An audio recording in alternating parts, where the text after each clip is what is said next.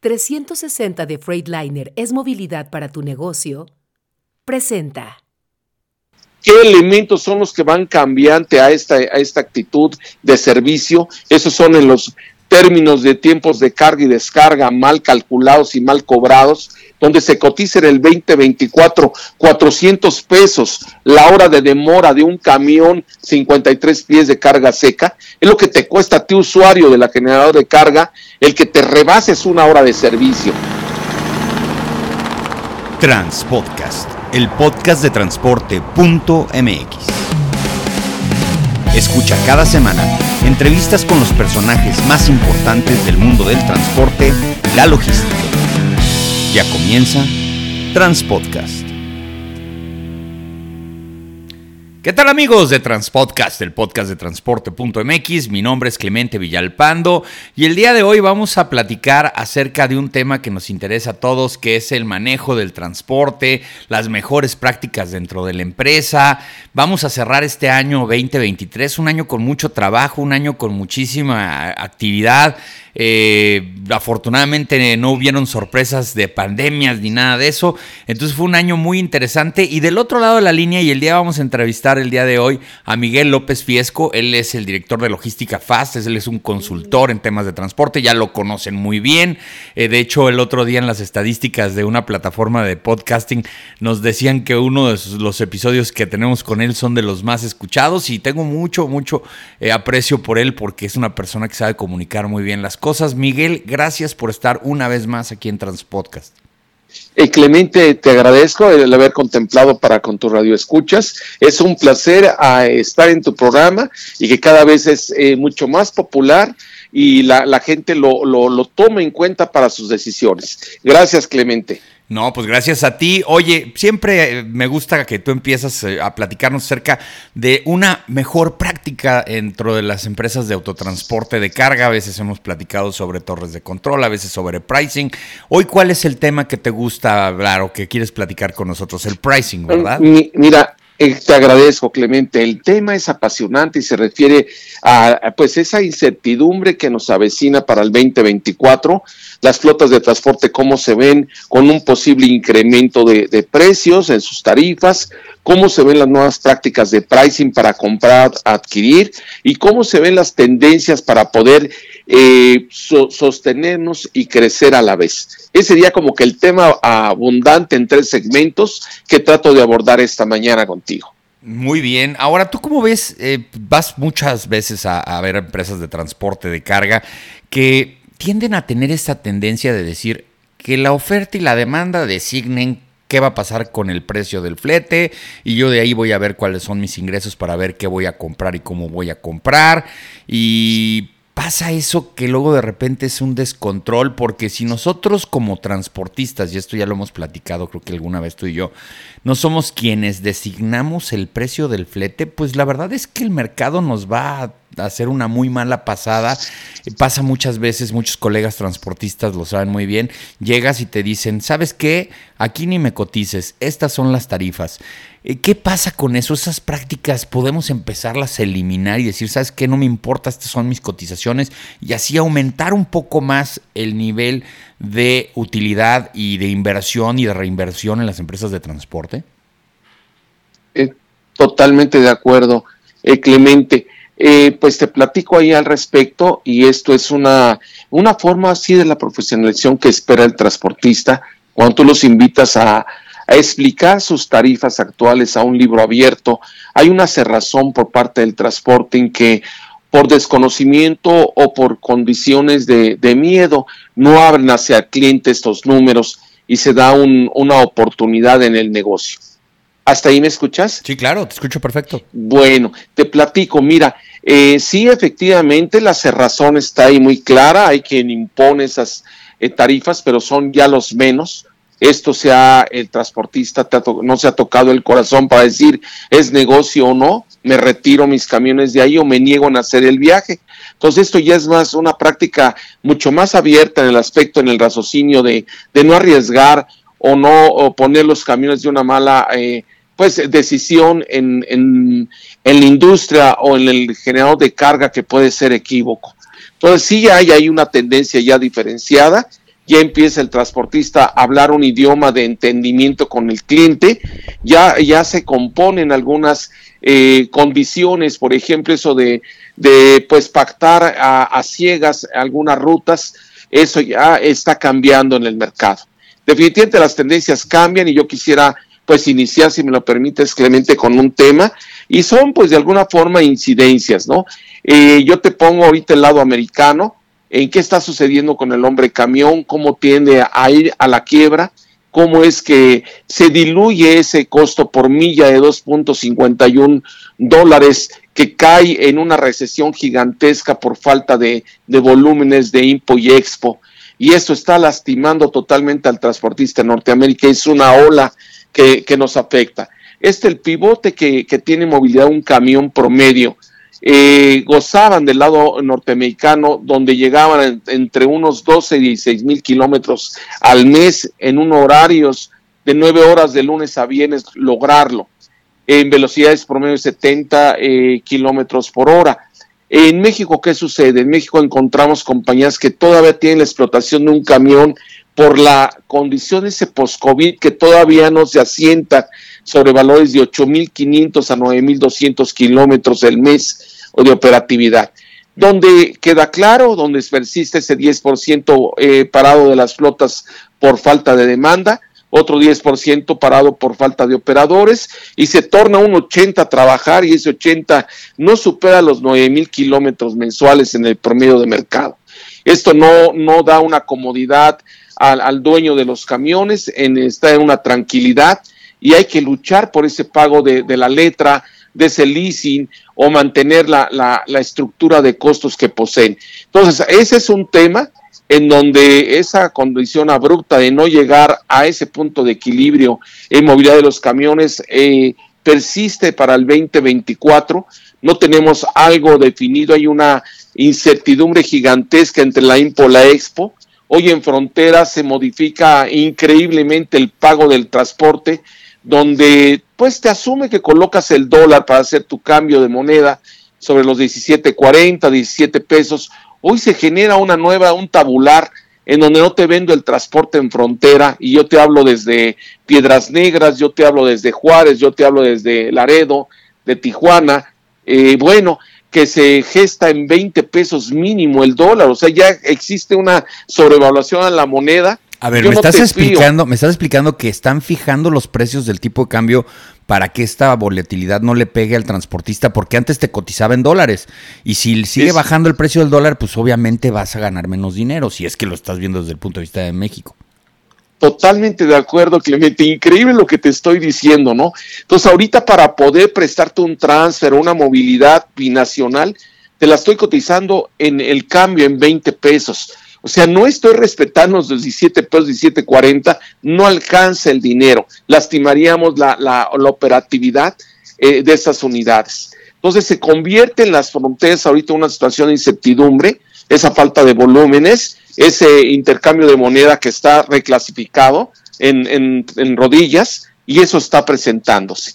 Viene, viene una luz en donde el hombre camión del lado americano aparta su camión, quiebra, entrega el camión, eh, termina su cuenta de deuda y se alquilen las líneas gigantescas o forwarder que permanece en Norteamérica sobre un valor de 3.89 eh, pesos mexicanos el por kilómetro, a dando un aproximado. ¿Eso es lo que cobraría un operador en Estados Unidos?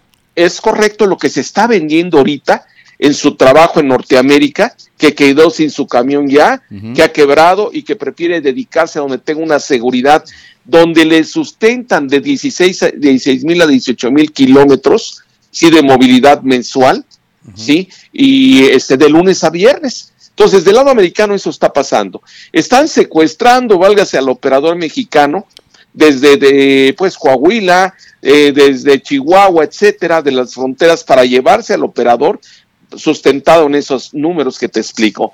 389 con base de 18 mil kilómetros mensuales y eso le da una comodidad al operador de no preocuparse al hombre camión por deber adeudar y salir adelante. Entonces viene un cambio, viene una presión en frontera nuevamente para llevarse operadores bajo esa eh, condición. Ahora, del lado mexicano, ¿qué está sucediendo? Del lado mexicano, bueno, pues tenemos una falta, con, eh, persiste la falta de kilómetros en los corredores principales de retorno. Al cesar la IMPO y la Expo, pues se condicionan los retornos a cobrarse desde el 54% al 86% dependiendo la ruta. Y es donde el generador de carga ahí se niega, ¿no? Dice, oye, pues yo te pago la subida a un precio razonable, que es un razonable que nos espera para el 2024. Si yo hablo de un camión 53 pies de carga seca, estaremos pegando casi a los 35 pesos con 17 centavos el kilómetro. Sufre un cambio contra el 2024. Ese cambio aproximadamente se gesta en 13% incremental, que es lo que se debía sujetar el cambio 2023 al 2024. Pero viene ahí eh, una inquietud de parte del general de carga.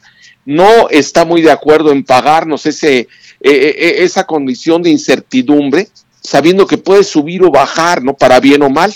Entonces ahora ya hay una petición de estarnos pagando una revisión bimestral de aproximadamente el 2% revisión a la tarifa. Oye, yo estoy en condición de escucharte, yo estoy claro que tu condición de inflación se apunta sobre 4.3% y que lo justo sería darte la inflación. Pero ahí en la condición de lo justo se abren los requerimientos que estamos viendo, eh, pues en la condición de alza. ¿Qué alzas son las que persisten ahorita para el 2024 y nos ponen en guardia ese 13%? ¿Por qué se justifica? Se justifica principalmente por la condición que continúa de violencia, de robo, los seguros se incrementan, el transportista decide cambiar hoy sus pólizas de seguro por una mucho más que le tranquilice y no darle un porcentaje solamente, ¿sí? O un, un daño a, terceros. Hoy está tomando pólizas en donde le garantice que le regrese el total de su inversión. Esas pólizas no son económicas, se gestan entre 230 a 250 mil pesos por un camión de última generación, hablo de un 450 HP, y totalmente la asegurada te regresa el total de, tu inversión. Esos seguros están implicando que hoy el transportista echa guante de ellos, aún en unidades más modestas, y está gastando más. Se va de un peso 20 centavos a casi unos 50 por kilómetro. Hay un incremento diferencial. O sea, tú estás diciendo que más o menos entre un, un peso 20, un peso 25 de la tarifa por kilómetro se le está metiendo el tema del seguro. Hoy por es correcto, se va a inflar esto hasta unos 50. Las compañías transportistas ya no conforman solamente en rescatar cuando hay robo total de la unidad con carga o sin carga del cliente, y pues bueno, la recuperación quedabas endeudado todavía con algunas letras de leasing o de, de, adeudo a, tu crédito. Entonces, ¿qué hizo el transportista? Dice, prefiero pagarte una póliza más alta, ¿sí? En los valores que expresé y estar más tranquilo. Eso lo voy a reflejar en la tarifa, definitivamente. El riesgo tengo que minimizarlo, máxime que el cliente no le pueda decir un no, atender las zonas de, de, de gravidez o de punto rojo, como viene siendo pues el triángulo de, Puebla, ¿verdad? Puebla, eh, Veracruz, Veracruz hacia la, a la parte de Villahermosa, que es la más crítica a nivel nacional y que persiste en los valores, ¿no? Independientemente, de lo que estoy en Reynosa o en algunas partes de Michoacán. Pero bueno, el punto para no extraviar ese, ese porcentaje que yo hablo de 13 puntos está recargado en seguros, principalmente en la revisión de sueldos y salarios a tu gente, tu overhead o, headcount que empuja el camión, no presente el operador, todo aquel que se suma para hacer la liquidación, el control de patios, el control de almacén, tus mecánicos, etcétera, cuesta. Y la recomendación de gobierno es 20% al salario mínimo. Tu gente espera un aumento. Definitivamente nuestra bolsa está mermada, incluyendo un servidor, en donde ya tu dinero se, se recalcula para tus compras de manera importante y se minimiza. Entonces tenemos que ver hacia el lado en lo que, que soporta el camión. Eso aproximadamente se recomienda un 12% incremental al monitorista, al liquidador, a toda aquella gente que rodea el camión. 12 puntos que te obliga eh, sacar de la bolsa para el año 2024 al dueño de la flota. Bien, ¿y el operador dónde queda? donde no está escrito a través de, pues alguna recomendación concreta de gobierno cuánto debes de incrementar un operador. El tema es que si tú no alimentas al operador con un una eh, aliciente de incrementos que van del 5 al 12% para el operador. Esto quiere decir que el operador tenía un ingreso promedio entre 3.20 a 3.30 el kilómetro en, lo que es México, no comparado a frontera 3.80. Llegaremos a valores de 3.40 a 3.60 para retener a esos operadores, para tenerlos trabajando ¿no? aún en unidades antiguas, no por tener un camión 2015, 2009 le vas a disminuir el sueldo. Ese es, un muy, buen punto, Miguel, perdón que te interrumpa. Luego el transportista tiene esa percepción de decirle, si le doy un camión nuevo, este se queda y no es nada más eso, sino pues lo que le cae en la bolsa, ¿no? Al operador, si no no le importa manejar un camión de 10 años siempre y cuando le estén pagando más, tiene que haber ahí un balance, ¿no?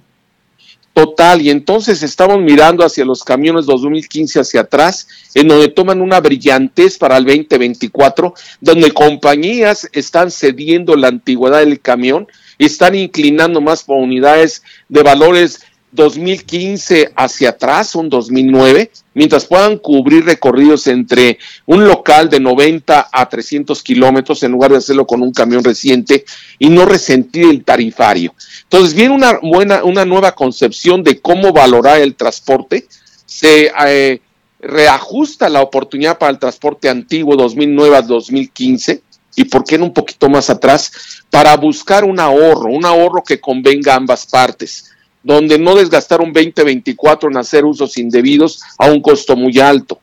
Eh, bien, entonces para retomando ahorita ese 13% recomendable que ya hablé, el primer punto, la seguridad en la compra de un seguro, el segundo punto, el incremento de los sueldos eh, y salarios para tu headcount administrativo del operador, también se ve el, el incremento hacia el diésel, en valores del 5 al 6% toca el diésel, y se tiene una incertidumbre sobre él mismo, en donde no podemos asegurar que cambie o no, y es por eso que se pide revisiones bimestral. Entonces, el diésel, tercer punto a la, a la tarifa que nos está tocando, sobre un 5.9% incremental.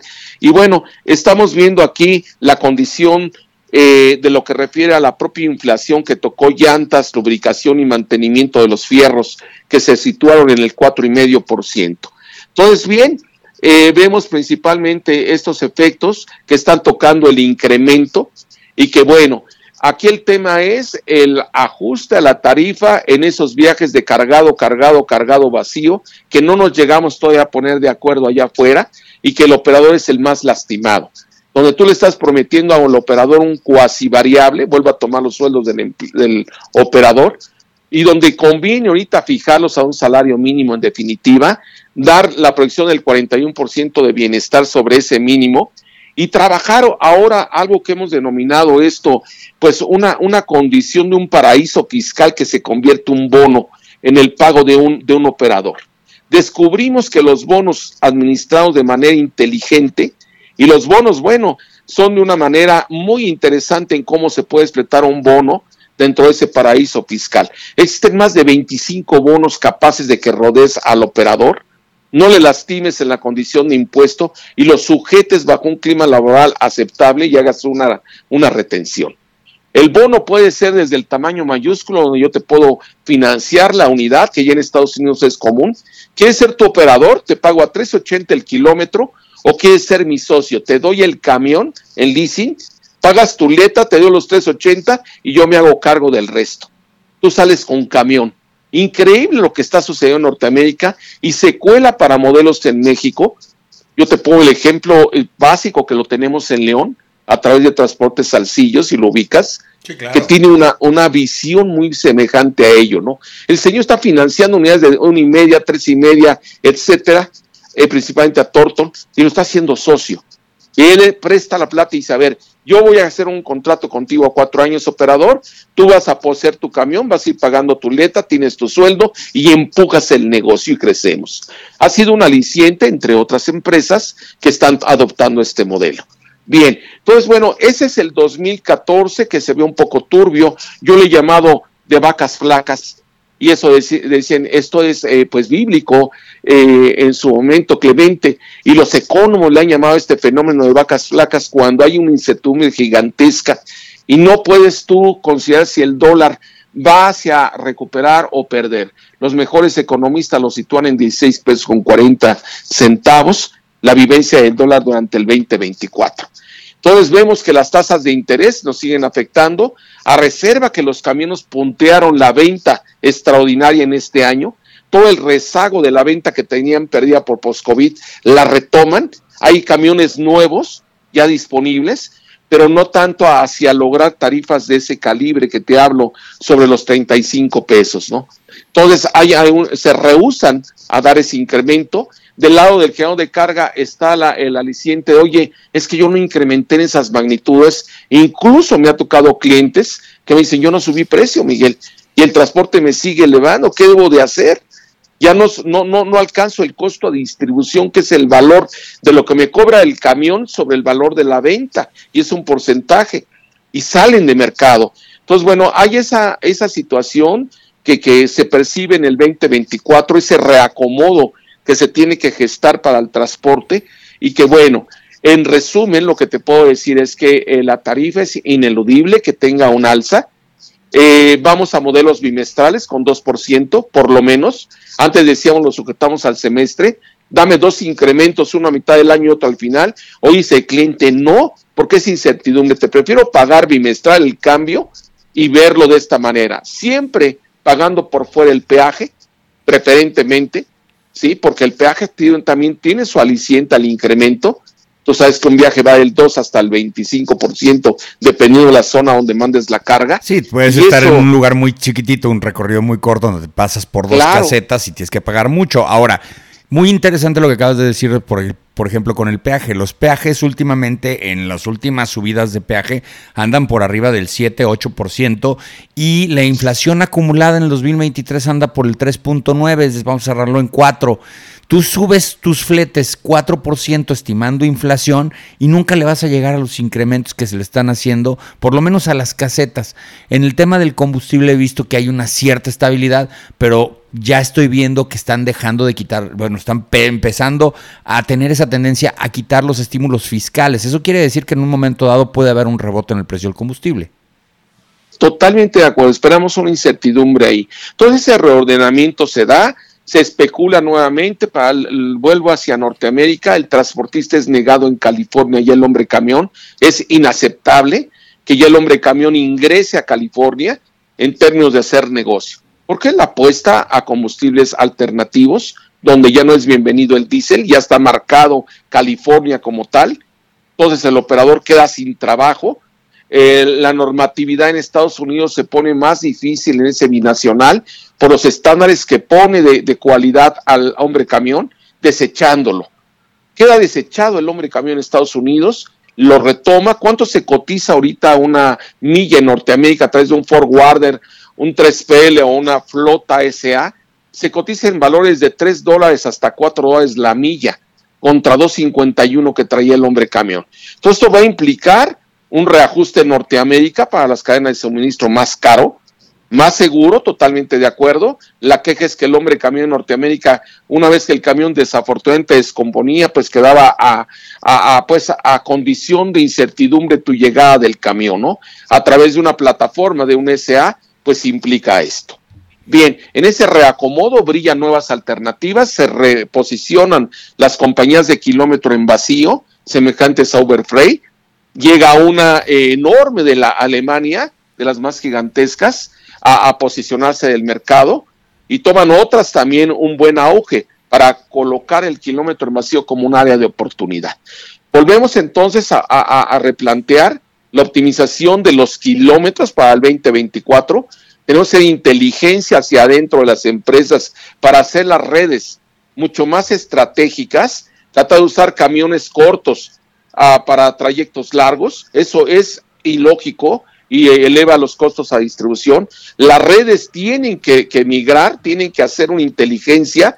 A pesar de la tecnología que tienes a la mano y echar herramientas, hay todavía eh, una tibieza hay un confort en las redes de distribución que no están aprovechando las capacidades del transportista en ese término.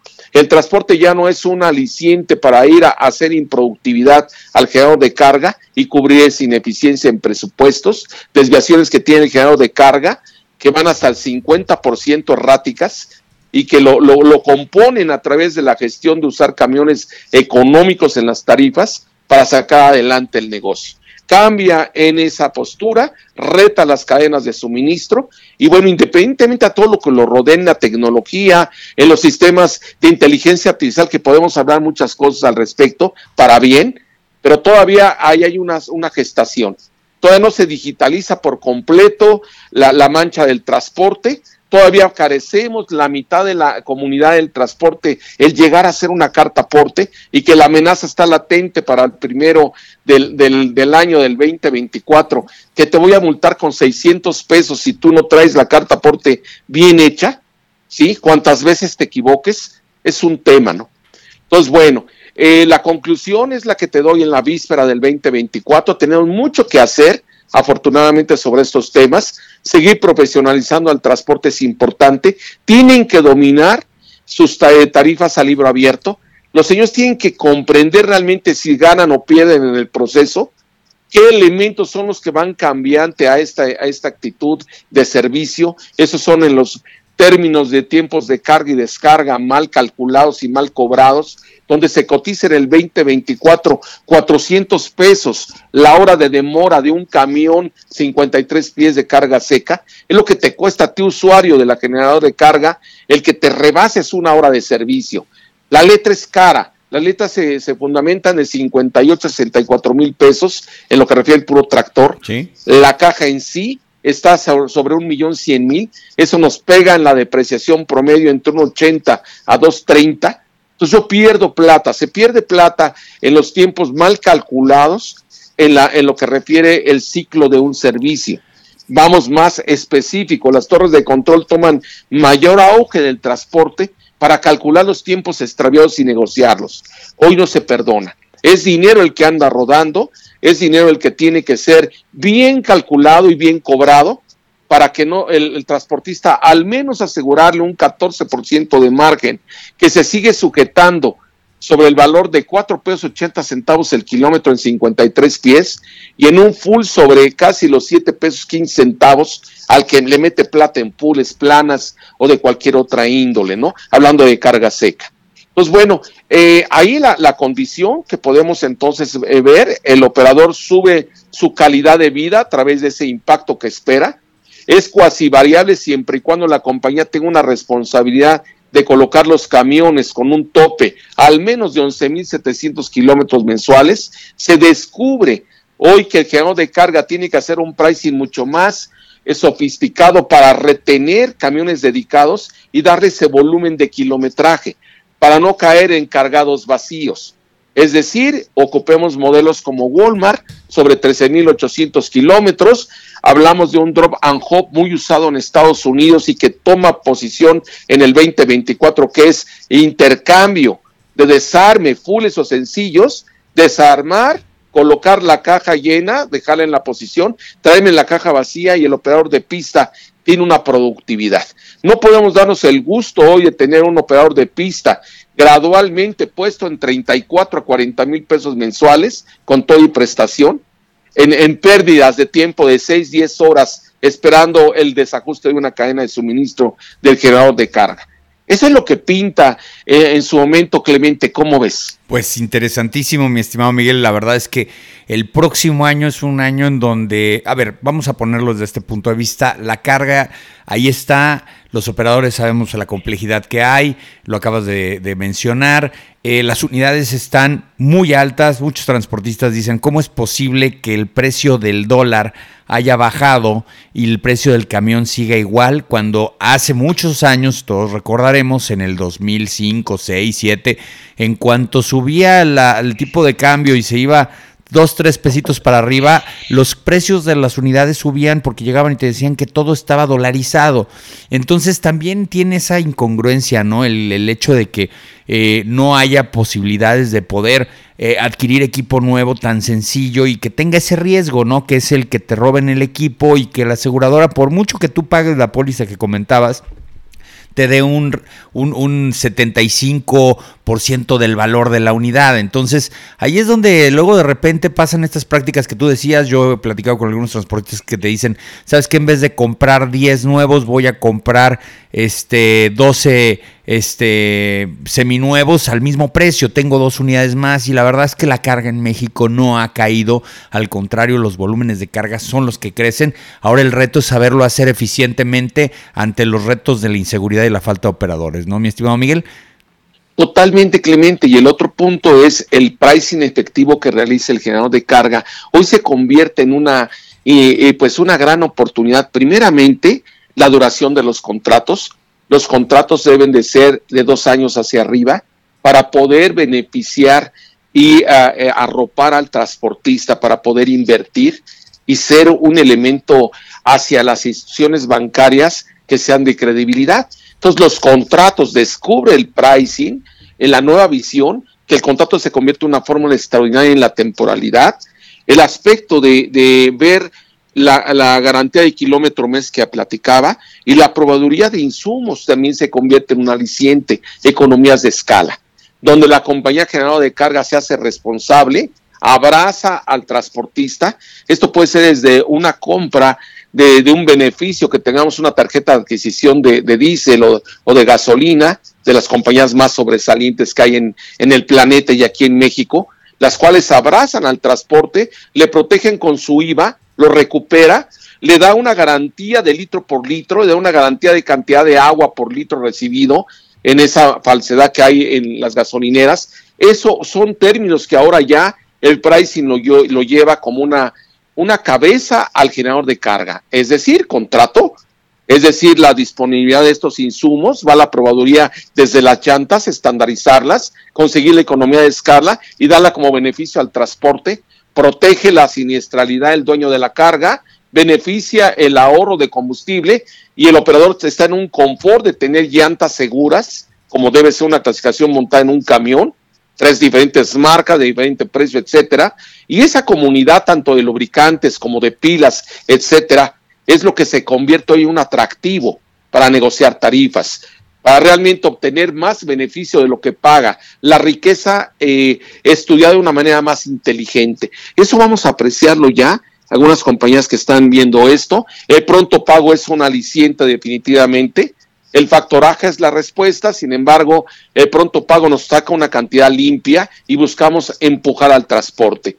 En fin, eh, eso es lo que yo alcanzo a ver y nos da oportunidad de, tomar en, su consideración el reemplazo de unidades desarrollo a proveedores que tienen en la humildad camiones que están ya vencidos por su antigüedad y que podemos impulsar. La política va a ser menos proveedores de transporte en las compañías, mejor el reparto de la riqueza de la empresa en los servicios que tiene para mover sus cargas. Eso le va a dar mucho más eh, el, pues, el, impulso eh, a tener eh, más refuerzo en su toma de decisión financiera, ¿no? Pues van a quedar poquitos transportistas, los más aplicados, los que conjunten a esa forma de pensamiento. Es ahí donde está el negocio, en un ganar, ojo, eh, poder sostener y crecer. Muy el crecimiento se ve un poquito, no del mejor, sin embargo hay oportunidades para, para algunos segmentos de, de carga, como son las refacciones, las autopartes. Sigue brillante el tema eh, la cuestión de las llegadas de empresas asiáticas, en especial los, los carros que hemos tenido eh, topados en los puertos a través del uso de madrinas, rompieron un gran segmento. Hoy nos obligan a usar planas y cajas secas para mover estos carros, no se da abasto. Es una locura el crecimiento que se tuvo de acercamiento de, autos importados. 16 marcas chinas, alianzas europeas americanas para traerlos, importar los carros. Eh, por Estados Unidos hay una negación a recibir a los chinos y cayó todo aquí. ¿Eso qué implicó? que una tarifa que se paga de una madrina de 112 a 128 el kilómetro, mientras tú cobras 35 17, están usando las planas con un valor recotizado a 112 pesos, que envió ya el negocio, está acechando esa oportunidad. Tenemos que alerta a lo que se está moviendo como transporte, tomar un concepto de, romper paradigmas y mover los camiones, a, ser atractivo a los nuevos segmentos y no quedarnos en ese raciocinio. Ejemplo, estamos moviendo unidades de modelo 2015 hacia abajo de las partes de la zona de frontera, la estamos relocalizando, un caso crítico la estamos llevando a Monterrey para solucionar todo el transporte local que no lo alcanzo a encontrar en una SA, es carísimo y no lo hay. Entonces estamos reponiendo eh, compañías pequeñas, traídas de frontera y relocalizarlas en Monterrey para dar ese abasto. No es ningún pecado llegar con unidad 2015 hacia abajo y ofrecer a los locales, que no lo hay en Monterrey, tomando ese, ese extremo. Vemos las madrinas, es una oportunidad gigantesca. Más de seis compañías en el país lo tomaron ya como un negocio muy interesante, a pesar de que si quieres importar la madrina te cuesta cuatro millones de pesos la configuración. Ya tenemos fabricación aquí en Puebla, ya lo hay, una gente que viene de Volkswagen le instaló, ya fue un gran gol pero si no quieres meterte en tema, usa las planas, las cajas y disfruta ese beneficio de casi 3 a 1 la tarifa, ¿no?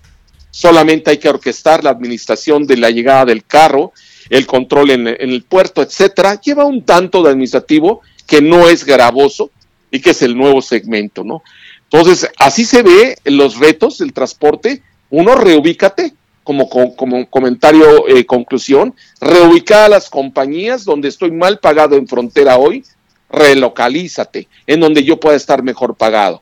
Segundo, observa nuevos segmentos de negocio, qué se está moviendo, cómo están funcionando los cross-dock para autopartes, qué valor agregado le, agrega, le pones tu transportista para que eh, mantengas el transporte más un trozo de almacén, ¿sí? Estratégico, es un nuevo segmento.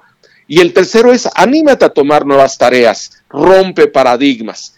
Entonces, ahí está el crecer. Hay negocio, Clemente. Yo doy gracias a Dios que hay trabajo. Se mantiene en el 2024 para los sagaces. Entonces, sagacidad hay que ponerle nombre y apellido a la compañía, quienes se quieren anotar y quienes quedan en el confort. Perfecto, muy bien Miguel, pues muchas gracias, gracias por darnos esta explicación de lo que podemos esperar para este 2024 en temas de autotransporte de carga. La reflexión es eh, planear, planear y planear. ¿Por qué? Porque hoy es un negocio mucho más marginal, es un negocio que tiene ciertas características que no tenían hace 10, 15, 20 años y hoy tenemos que ser mucho más analíticos de lo que vamos a hacer y también hay clientes que te pueden aceptar este tipo de planeación y este tipo de relación comercial a largo plazo que yo creo que es lo que más les interesa. Miguel López Fiesco, director general de Logística Fast, muchas gracias por estar el día de hoy aquí en Transpodcast. Clemente, agradezco a tu eh, auditorio, a, toda la gente que te a tu radio escucha y principalmente quiero aprovechar eh, este escaparate para decir eh, a toda la gente feliz año nuevo feliz Navidad a toda esta gente que te rodea. Clemente, gracias por tu corazón, por permitirnos abrir y compartir información. Un abrazo, Clemente, y te deseo lo mejor para tu salud y tu familia. Gracias, muy amable, Tagüen. Mis mejores deseos para ti, tu familia y para todos los que están escuchando este podcast. Y ya saben, la mejor y la mayor información del mundo del transporte la van a encontrar en un solo lugar, transporte.mx. Saludos.